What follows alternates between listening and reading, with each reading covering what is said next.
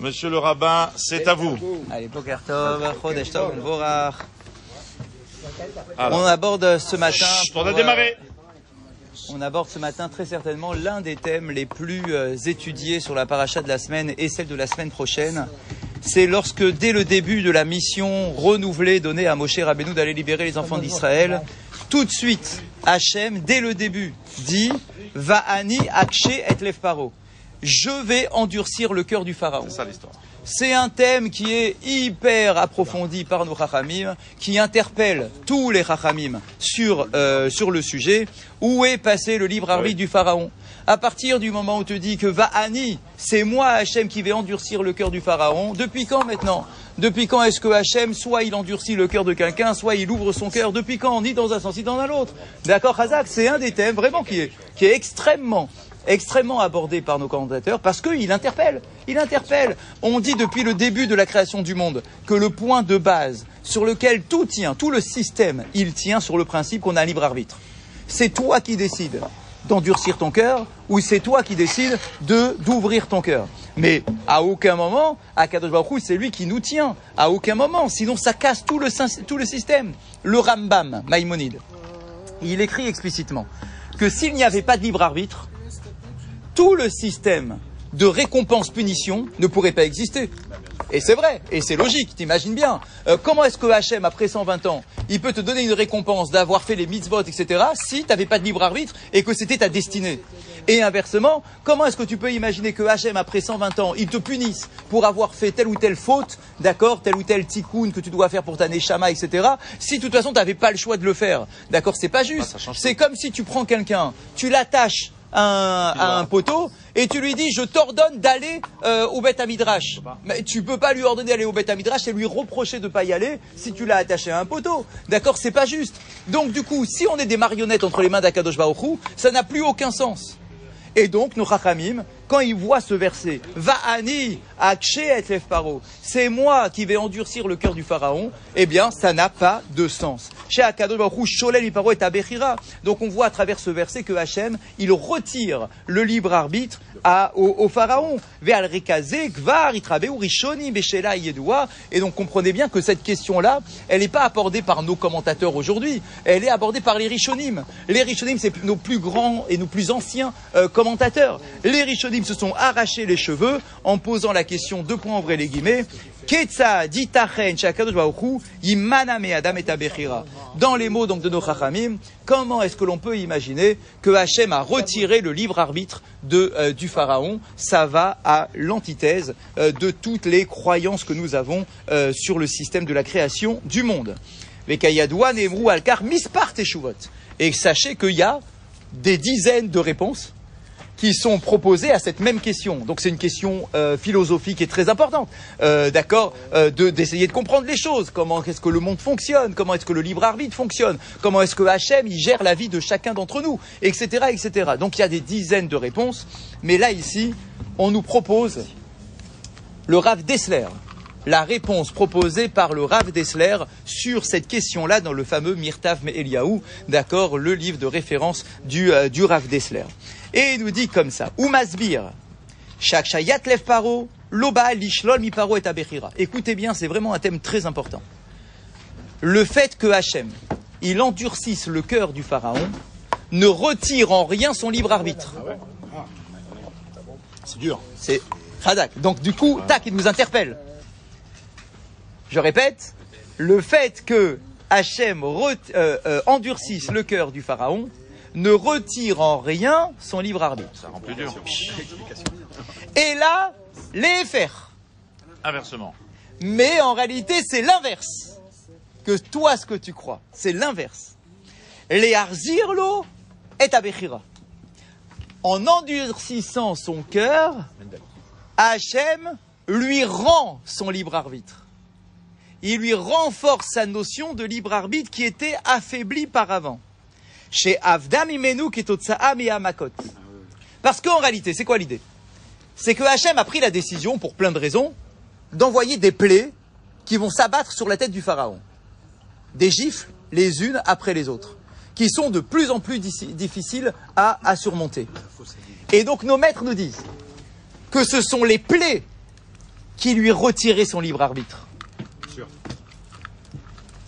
Parce qu'on est bien d'accord Que, Razak, on est bien d'accord que si Hachem n'avait pas envoyé de plaie au pharaon, que le pharaon, avec son libre arbitre personnel, jamais il aurait libéré les enfants d'Israël.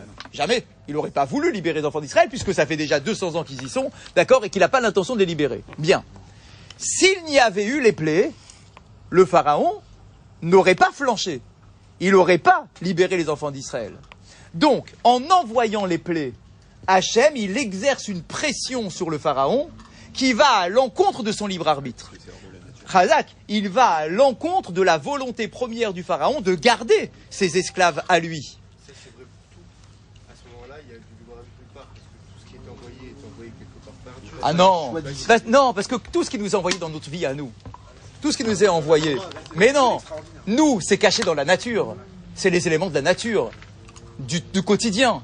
Mais là, ici, Hachem, il casse la nature. Il casse la nature et avec des gros sabots, il rentre dans l'histoire de l'Égypte et il met des gifles au pharaon de manière visible. C'est pas nous avec nos petits quotidiens, des trucs qui sont cachés dans la nature, tout semble naturel dans notre vie à nous. Mais lui, officiellement, Hachem intervient pour retirer le libre arbitre du pharaon et le pousser à faire quelque chose qu'il ne veut pas en libérant les enfants d'Israël. Maintenant, en réalité, c'était ça, la privation de libre arbitre du pharaon. Et donc, mais à Makot, à Yuko, à Avod et Kachot Kolkar, les Makot étaient tellement douloureuses sur l'épaule du pharaon. Shen Shalom Iparo Bechira Amitit. Que c'est ça qui retirait le libre arbitre du pharaon. Aïm le Bédé Israël Mitzraïm, de savoir est-ce qu'il faut libérer les enfants d'Israël d'Égypte, et ben forcément, tu le pousses pour lui dire oui.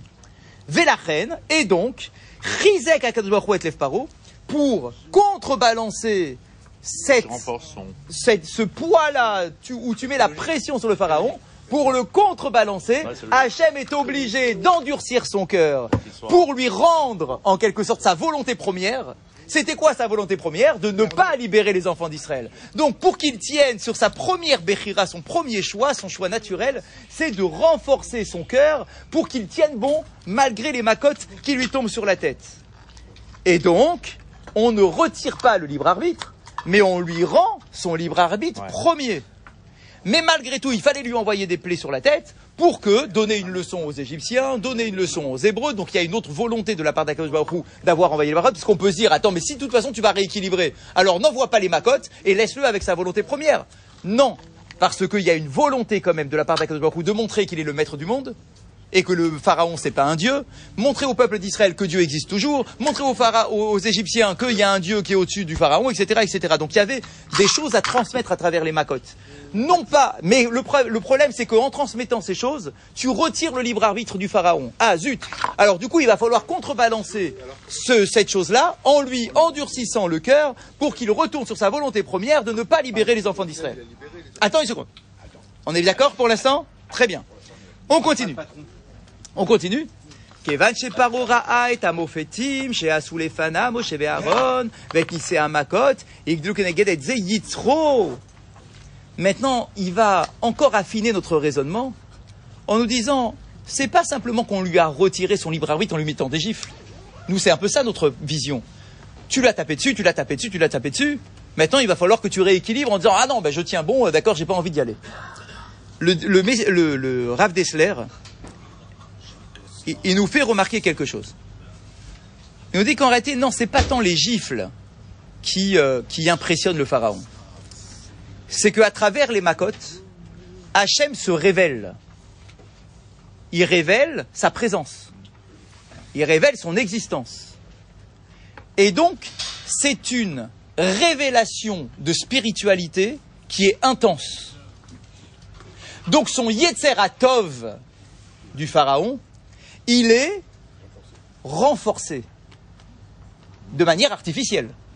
Mais en réalité, c'est comme si on enlève tous les rideaux de séparation entre nous et Dieu.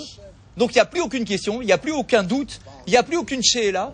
Et donc du coup, ton Yetzeratov, du coup, il prend tout le dessus, il n'y a plus de Yetzerara, tu as retiré le Yetzerara, Razak, donc tu as retiré tous les écrans de séparation, et donc du coup, le pharaon qui voit la main de Dieu, c'est pas tant qu'il a pris des gifles, c'est qu'en fait qu'il voit la manifestation d'Akadosh Baruch Hu, et donc là il se dit, Ah, waouh, Dieu existe.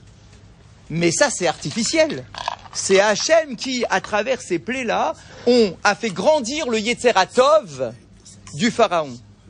Et donc, pour contrebalancer son Yetzeratov qui a pris une part beaucoup plus forte que ce qu'elle de- devrait être, alors Hachem va endurcir son cœur dans le sens de, il va développer son Yetzerara d'autant pour rééquilibrer les choses. Et nos maîtres nous disent que dans la vie de chacun, à chaque fois qu'on a une grande révélation de spiritualité, Hachem est obligé, pour contrebalancer cette révélation de spiritualité, d'augmenter notre Yetzerara. Dans les énergies globales du monde, ça doit fonctionner comme ça. C'est pour ça que, lorsqu'il y avait Moshe Rabbeinu, très grand potentiel de spiritualité, il fallait qu'il y ait en face de lui Bilam, très gros potentiel d'impur- d'impureté pour contrebalancer les énergies.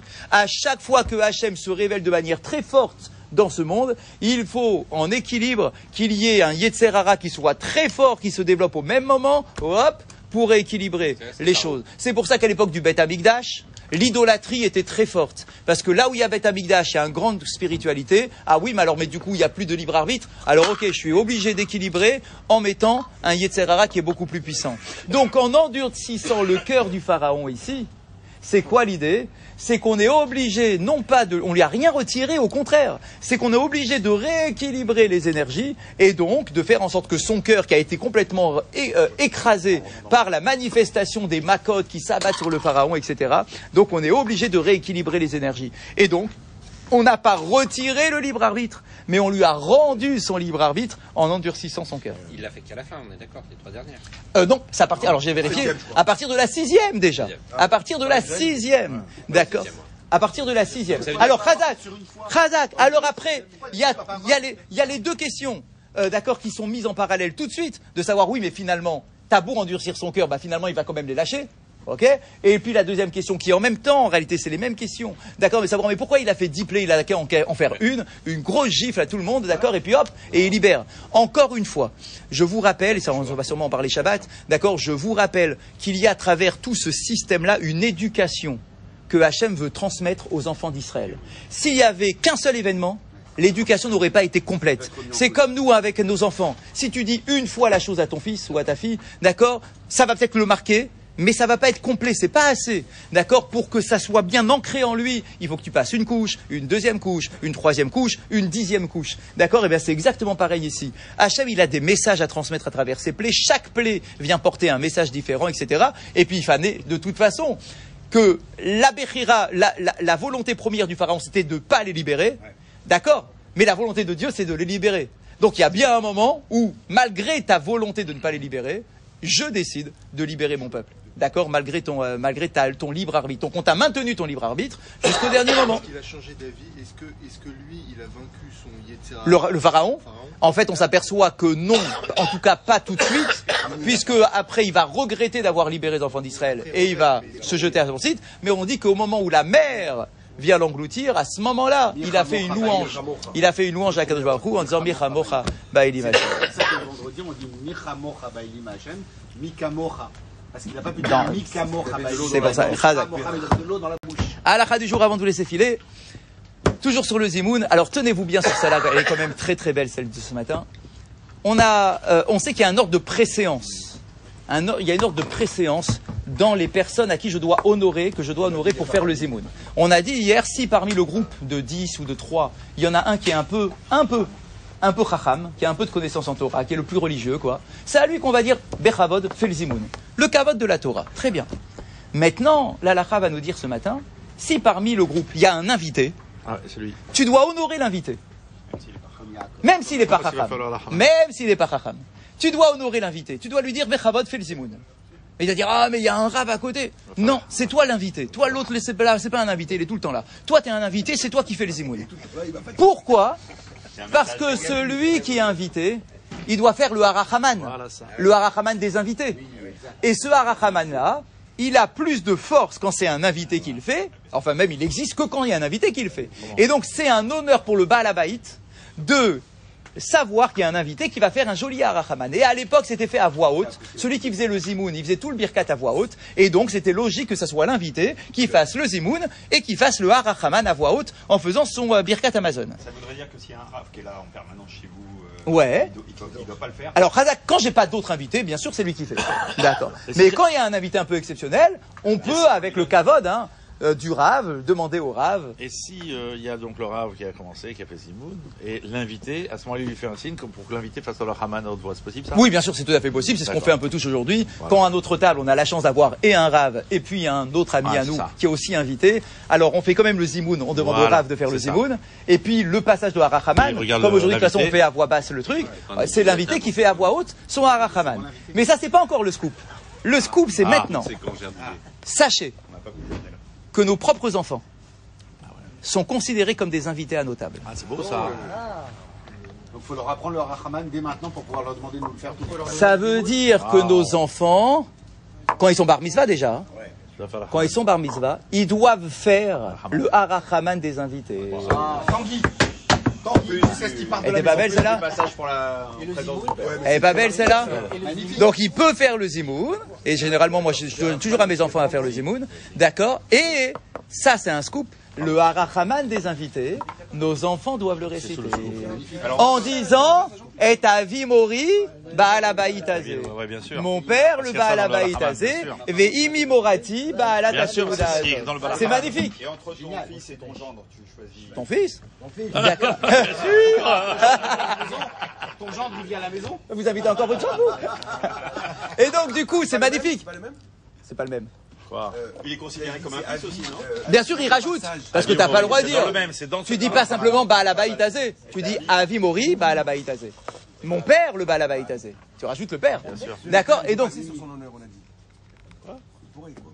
Mais non. Mais là, il passe sur son honneur puisqu'il donne à son fils à faire. Mais quand son fils parle de son père, il doit dire Avi Mori, Baalabaïtazé. C'est comme ça qu'on parle à notre père. Avi Mori. Et donc, du coup, c'est magnifique. Ça veut dire qu'on enseigne à nos enfants bah, ce qu'est la reconnaissance de l'éducation, qui sont nos invités permanents à la maison. On est d'accord, ils payent pas leur loyer, ils payent pas ce qu'ils mangent, ils payent pas leur électricité, ils payent pas leur douche qui dure trois heures. D'accord, D'accord, ils payent pas tout ça. La liste est longue, la liste Et est longue. donc- La liste Et est donc, longue. du coup, c'est magnifique. Nos propres enfants reconnaissent quand on fait- ils font le birkat, le harachaman qu'ils font à leurs parents. C'est magnifique.